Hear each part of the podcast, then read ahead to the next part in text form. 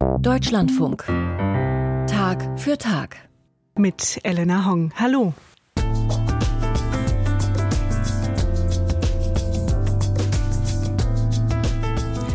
Der 7. Oktober war eine Zäsur. Nicht nur für die Menschen in Nahost, sondern für Juden und Jüdinnen auf der ganzen Welt. Wir blicken auf eine Tagung, die sich mit der deutsch-jüdischen Perspektive auf die aktuelle Lage in Israel beschäftigt hat. Außerdem reisen wir nach Indien, in die heilige Stadt des Todes. Jedes Jahr pilgern tausende Hindus dorthin zum Sterben. Was sie sich davon versprechen, das klären wir auf und wir steigen einen Kirchturm hinauf. Es geht um eine interaktive Datenbank für Glocken. Unsere Themen heute bei Tag für Tag an diesem Mittwoch.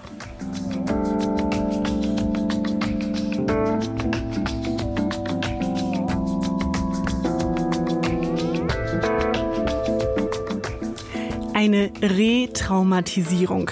Das ist das Erleben eines belastenden, eines schrecklichen und zumeist gewaltvollen Ereignisses zum wiederholten Mal. Als eine solche Retraumatisierung beschreiben viele Juden und Jüdinnen das, was am 7. Oktober in unmittelbarer Nähe zum Gazastreifen passiert ist. Über 1000 Juden wurden brutal ermordet oder entführt, allein aufgrund ihrer Nationalität. Die Erinnerung an den Nationalsozialismus, sie wurde wieder wach. Wie hat der Angriff der Hamas das Land seitdem verändert und wie gehen Juden und Jüdinnen in Deutschland mit dem Anstieg antisemitischer Vorfälle um? In der vergangenen Woche hat der Zentralrat der Juden zu einer Konferenz nach Frankfurt am Main geladen, bei der Fragen wie diese diskutiert wurden. Carsten Dippel mit einem Überblick. Der Gesprächsbedarf ist groß. Der Terror der Hamas hat tiefe Spuren in der israelischen Gesellschaft und der jüdischen Gemeinschaft weltweit hinterlassen. In die Fassungslosigkeit mischt sich die Sorge jüdischer Menschen angesichts der Bedrohung. Doron Kiesel, Leiter der Bildungsabteilung. Wir merken nur, es betrifft uns. Also die Verbindung zu Israel ist in jederlei Hinsicht deutlich geworden.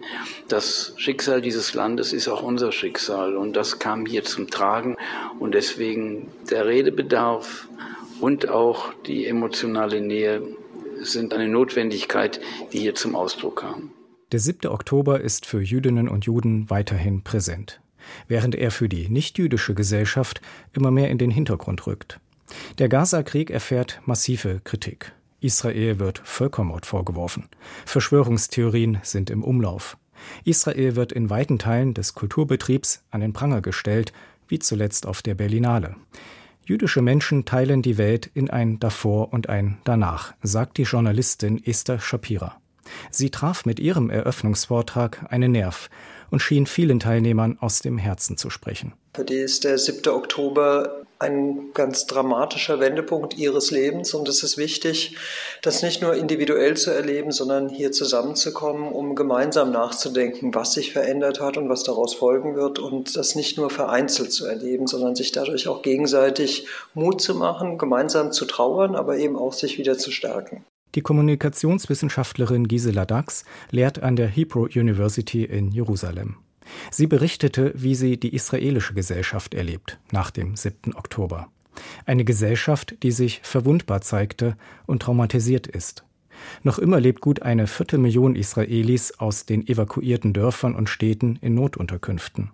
Sie sind heimatlos geworden und wissen nicht wann, geschweige denn ob, sie je zurückkehren können. Ein Land, das ein anderes geworden ist am 7. Oktober, kollektiven Trauma, in Trauer, in Wut und zugleich mit einer Resilienz oder einer Kraft weiterzumachen, einfach weil man gar keine andere Wahl hat. Und vor allem mit einer ganz großen Verunsicherung und Ungewissheit, wie es weitergeht. Also diese Kombination, die hatte man in dieser Geballtheit und über einen so langen Zeitraum eigentlich in Israel noch nie. Die Hamas-Terroristen haben ihre Gewaltorgie auf dem Boden des israelischen Kernlandes ausgeführt. Sie sind ins Herz der israelischen Gesellschaft eingedrungen, ins Herz der Familien. Sie haben gezielt und systematisch sexuelle Gewalt gegen Frauen, aber auch Männer in nicht beschreibbarer Brutalität eingesetzt. Ausdrücklich legitimiert von ihren religiösen Autoritäten. Ruth Halperin Kadari war aus Israel zugeschaltet. Die Juristin an der Bailan-Universität gilt weltweit als Expertin für Frauenrechte. Die internationalen Organisationen für Frauenrechte hätten ausgerechnet nach dem 7. Oktober keine Sprache finden wollen oder können. Ein kaltes Schweigen, sagt Esther Shapira. Es ist das Entsetzen über das Schweigen, weil der Verdacht so groß ist, dass es kein zufälliges Schweigen ist. Ein Ausdruck von Empathielosigkeit, wie zum Beispiel den Opfern sexueller Gewalt begegnet wird, auch aus der feministischen Gemeinschaft heraus. Ich erinnere mich an das, was MeToo bedeutet hat, worüber wir da geredet haben. Wo ist dieser Aufschrei jetzt? Das ist unfassbar, wie wenig da passiert ist, wie wenig Glauben es gab an die Schilderungen der Frauen, dass alles in Frage gestellt wird. Sie erlebe das als Verrat, sagt Shapira. Diejenigen, die sich immer für Menschenrechte und Minderheiten einsetzen, hätten reden müssen. Da ist aber auch das Entsetzen über diejenigen, die schreien und diejenigen, die zulassen, dass Israel Hass auf deutschen Straßen, in deutschen Universitäten, in der Kunst, in der Kultur überall herausgebrüllt werden kann, so viel Platz hat und dass so wenige dagegen protestieren und ihnen ins Wort fallen. Eine gewisse Ratlosigkeit und Resignation war auf dieser Tagung zu spüren. Einer jüdischen Dozentin wurde nach dem 7. Oktober von ihrer Unileitung angeraten, den Unterricht nur noch online anzubieten. Man könne nicht für ihre Sicherheit garantieren. Einer jüdischen Studentin brach die Stimme, als sie ins Publikum hinein von ihrer Angst erzählte. Sie studiert Kunst und traut sich seit Monaten kaum noch in die Uni. Isoliert und alleingelassen fühle sie sich. Die eine Erkenntnis ist, es ist viel schlimmer, als ich dachte. Ich gehe sehr viel trauriger und fassungsloser von hier weg, als ich gekommen bin. Die zweite ist, dass ich hier weggehe und kämpferischer bin, weil ich weiß, wenn wir jetzt nicht alle gemeinsam versuchen, Freiheit aufrechtzuerhalten, zu verteidigen, dann haben wir verloren. Und es geht längst nicht mehr nur um die Frage, wie sich Jüdinnen und Juden in diesem Land fühlen. Und wenn wir das nicht begreifen, dann haben wir leider für unsere Zukunft hier in diesem Land als demokratische Gesellschaft, als liberale Gesellschaft sehr schlechte Karten. Was der 7. Oktober in ihr ausgelöst habe, davon erzählte die Publizistin und Theaterregisseurin Barbara Beschitzky ehrlich. Alle vier Großeltern überlebten die Shoah. Ich habe mich noch nie so intensiv jüdisch gefühlt wie seit dem 7. Oktober. Das liegt einerseits wahrscheinlich daran, dass wir alle auf eine Art retraumatisiert wurden, dass da unsere Leute massakriert wurden auf eine Art, die man einfach nicht begreifen kann. Und das liegt andererseits eben auch an dem Hass, der uns plötzlich entgegenschwappt, überall auf der Welt, in überhaupt jedem Bereich und dann aber auch in dem großen, lauten, brüllenden Schweigen, das neben dem Hass einem einfach das Herz bricht. Ein Blick wurde auch auf die strategischen und militärischen Perspektiven Israels geworfen. Terrorexperte Peter Neumann erinnerte daran, dass die aus der Muslimbruderschaft hervorgegangene Hamas zwar militärisch besiegt werden könne, weniger jedoch ihre Ideologie. Letztlich gehe es nicht um Land oder Grenzen. Die Hamas-Ideologie ziele auf die Vernichtung jüdischen Lebens, überall. Ein religiös motivierter Vernichtungswille. Auch der Journalist Richard Reim Schneider, der heute für den Spiegel aus Israel berichtet, hatte keine beruhigende Botschaft mit Blick auf die innenpolitischen Verwerfungen in Israel. Die religiöse Rechte, die unter Benjamin Netanyahu und seinen Koalitionspartnern erheblich an Einfluss gewonnen habe, rücke das Land zunehmend in eine Richtung, in der es wenig Platz für Liberale und Säkulare gebe. Hoffnung gab den jüdischen Teilnehmern, dass zu dieser Tagung auch viele nichtjüdische Menschen kamen etwa Anna-Sophie Reitnauer, die sich in der deutsch-israelischen Gesellschaft engagiert. Man merkt es an dem Applaus, der gegeben wird nach jedem Redebeitrag und auch in der Art und Weise, wie man miteinander umgibt, dass es so ein kollektives Gefühl hat von, wir sind zusammen hier und wir verstehen den Schmerz und das macht es sehr besonders. Matthias Helms ist evangelischer Pfarrer. Er unterrichtet Religion an einer hessischen Berufsschule mit vielen muslimischen Schülern. Nach dem 7. Oktober stand die Frage im Raum, wie er das mit seinen Schülern bespricht. Es war ihm ein wichtiges Anliegen, zu dieser Tagung zu kommen. Was mir nochmal neu bewusst wurde, ist, dass jüdische Menschen vermissen hier in Deutschland Mitgefühl, Solidarität und dieses Ohnmachtsgefühl. Und plötzlich dieser Antisemitismus, der in die Höhe nochmal schnellt, der auch schon immer da war. Also dieses Gefühl habe ich so stark eigentlich nicht damit gerechnet. Es geht darum, sagt Lior Smith, die bei den Grünen in Baden-Württemberg aktiv ist, die Verzweiflung nicht Verzweiflung sein zu lassen, sondern zu überlegen, was man gemeinsam tun könne.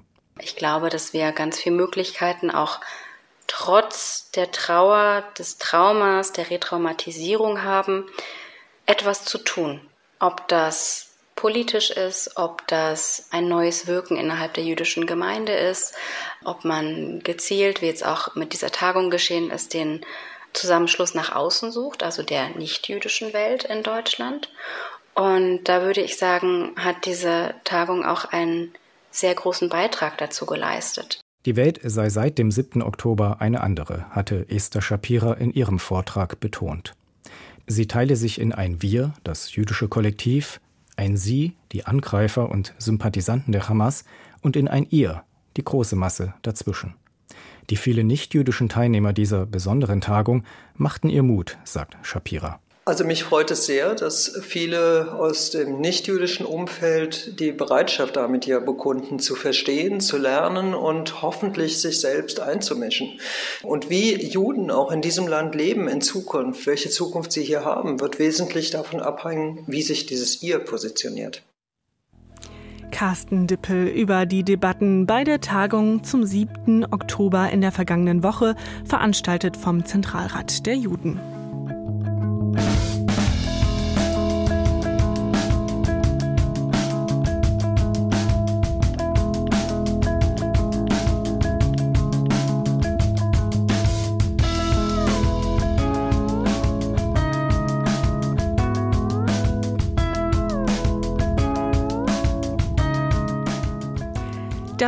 Sterben und der Umgang mit dem Tod sagen viel aus über eine Kultur.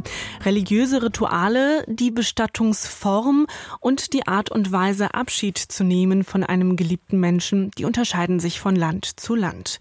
In Indien zum Beispiel, wo die Mehrheit Hindus sind, bedeutet Tod gleich Wiedergeburt diesen Kreislauf zu durchbrechen. Das schafft vermeintlich nur, wer sich in die Stadt Varanasi begibt, die heilige Stadt des Todes. Oliver Meyer war dort und gibt Einblick in ungewöhnliche Hospize und die Hoffnung auf Erlösung. Frühmorgens in einem Hospiz in Varanasi, dem sogenannten Mukti Bhavan. Übersetzt bedeutet das Haus der Erlösung. Kalikan Dubey trägt ein weißes Leinengewand, hat schwarz-grau gelockte Haare und sitzt auf dem kalten Steinboden. Der 39-Jährige ist Priester im Mukti Bhavan und betreut diejenigen, die hier ihre letzten Tage verbringen. Die Menschen, die zu uns kommen, haben hier 15 Tage Zeit, um zu sterben. Es sollen nur diejenigen kommen, die tatsächlich Erlösung suchen. Hier soll niemand wohnen, dem es um kostenlose Übernachtungen geht oder der monatelang hier bleibt. Das Einzige, um das es hier gehen soll, ist Erlösung.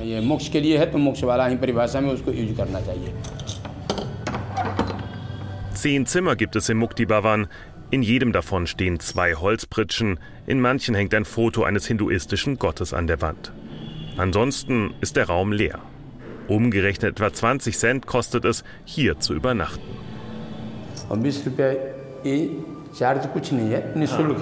Wir verlangen nur 20 Cent, damit Sie nicht zu viel Strom benutzen. Außerdem soll Sie der kleine Betrag daran erinnern, dass Sie nicht für unbegrenzte Zeit bei uns bleiben sollen. Der Raum ist wirklich nur zum Erlangen von Erlösung gedacht.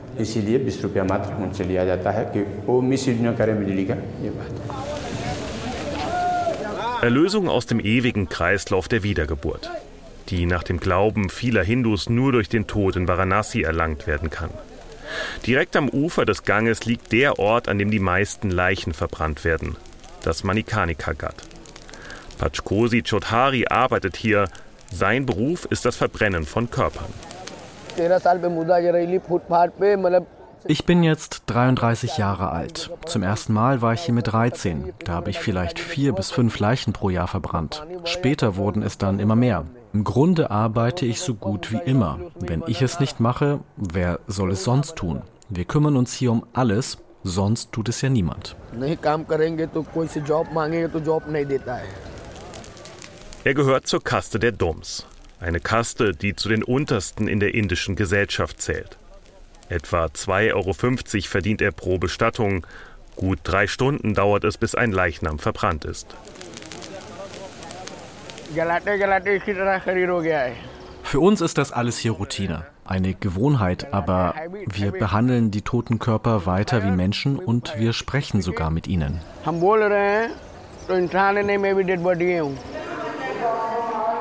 Es ist der Glaube, der die Menschen in Varanasi verbindet und der auch im Mukti-Bhavan eine große Rolle spielt.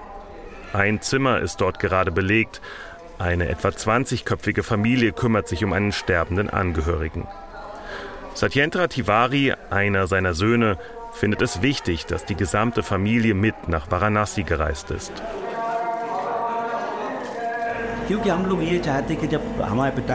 Wenn mein Vater stirbt, will ich, dass er glücklich stirbt, dass alle Familienmitglieder da sind. Bisher steckte er ja im ewigen Kreislauf der Wiedergeburt fest. Durch den Tod hier in Varanasi soll er diesen Kreislauf nun endlich durchbrechen können.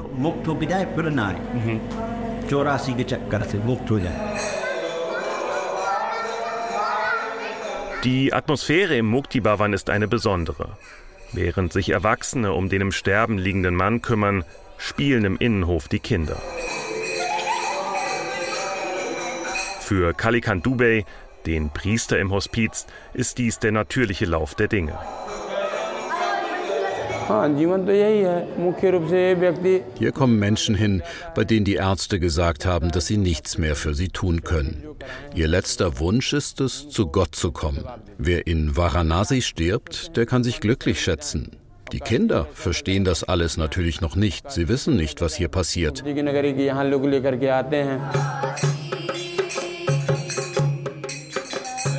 Am Abend singt die Familie fast zwei Stunden lang gemeinsam. Sie preisen dabei verschiedene Hindu-Götter. Es wirkt, als seien sie traurig, dass sie bald einen geliebten Menschen verlieren werden, aber gleichzeitig glücklich und dankbar, dass sie ihm seinen letzten Wunsch erfüllt haben, dass er hier in Varanasi sterben darf.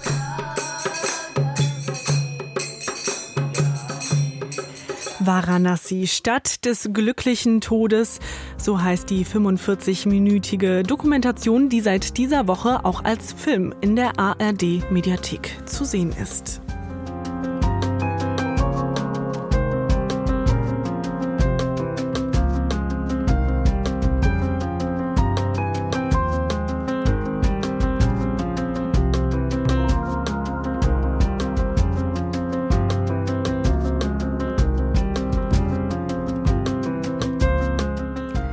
Von den hinduistischen Meditationsgesängen kommen wir zurück nach Deutschland zu dem Instrument, das hierzulande unverwechselbar mit der Kirche assoziiert wird. Wenn sonntags die Glocken läuten, dann schließen die einen genervt ihre Schlafzimmerfenster ob der morgendlichen Störung. Die allermeisten nehmen den Klang wahrscheinlich gar nicht mehr wahr. Ja, und dann gibt es da noch die wahren Liebhaber der Kirchenglocken, die eine Kirche beispielsweise allein anhand ihres Geläuts erkennen könnten. Michael Hollenbach hat so einen Liebhaber getroffen und musste natürlich gleich hoch mit ihm hinaus.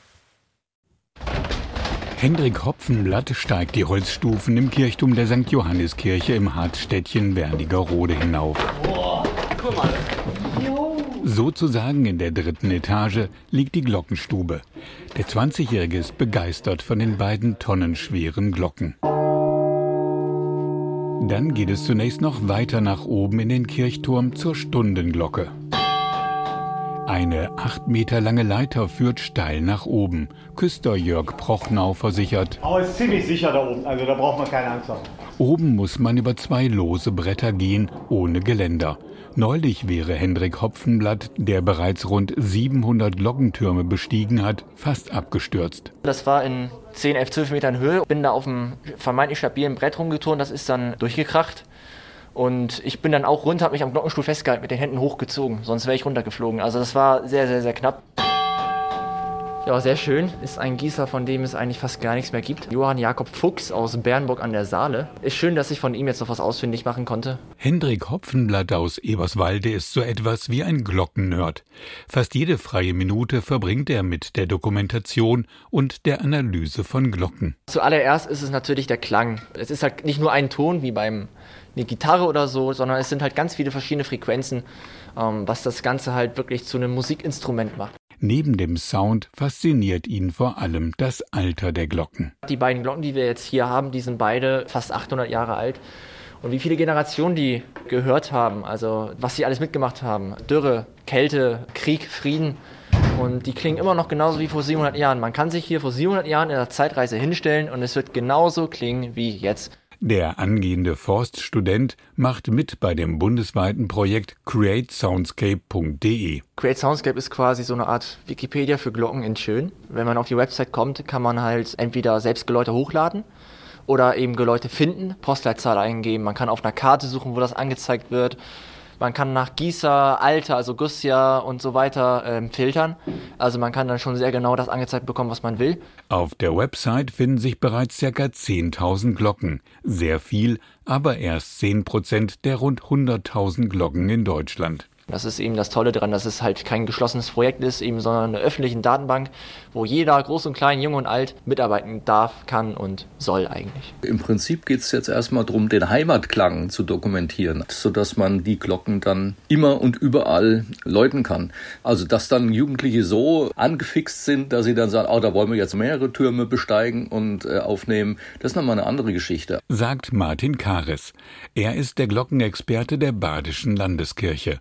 Er hat beobachtet, dass besonders während der Sommermonate viele Menschen auf die Website zugreifen. Das heißt, offenbar Leute, die im Urlaub sind, vermissen ihre Heimatglocke und gehen dann auf die Seite, um dann die Glocken zu hören. Rund 1000 Jugendliche haben sich bereits an dem Projekt beteiligt. Aber nicht nur für die jungen Menschen ist das Projekt ein Gewinn. Es gibt einige äh, Benefits, die man daraus ziehen kann. Zum einen bekomme ich Rückmeldungen, dass die Klinikseelsorge diese Homepage nutzt, um also auf den Palliativstationen den Menschen auch nochmal die Heimatglocke vorzuspielen.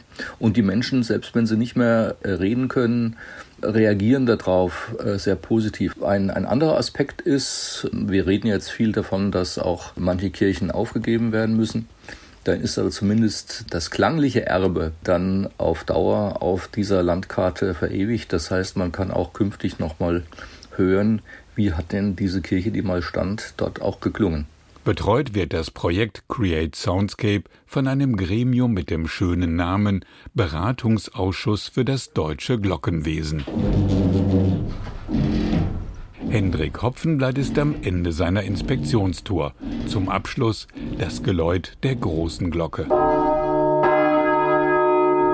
Aus zwei Meter Entfernung ist das Läuten nur zu ertragen mit massiven Ohrschützern. Äh, den Ton, den man hört, den kann man nicht messen, sondern er besteht aus ganz vielen kleineren Tönen oder einzelnen Tönen. Dieser Teiltonaufbau, wie man es nennt, ist hier sozusagen stichrein.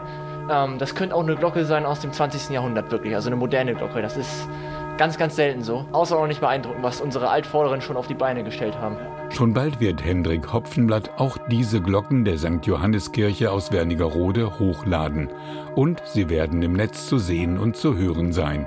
Auf der Homepage createsoundscape.de. Michael Hollenbach über das digitale Glockenarchiv Create Soundscape.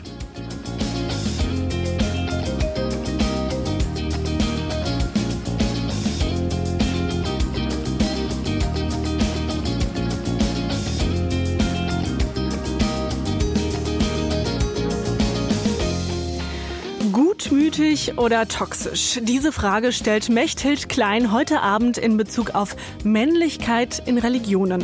Vor allem die fragile Männlichkeit und das patriarchale Rollenbild werden besprochen, genauso wie die Versuche, die Geschlechtergerechtigkeit voranzutreiben, etwa im Fall der evangelischen Kirche. Unser Hörtipp aus Religion und Gesellschaft heute um 20.10 Uhr. Ich bin Elena Hong und sage Danke für Ihr Interesse. Die Redaktion dieser Sendung hatte Andreas time.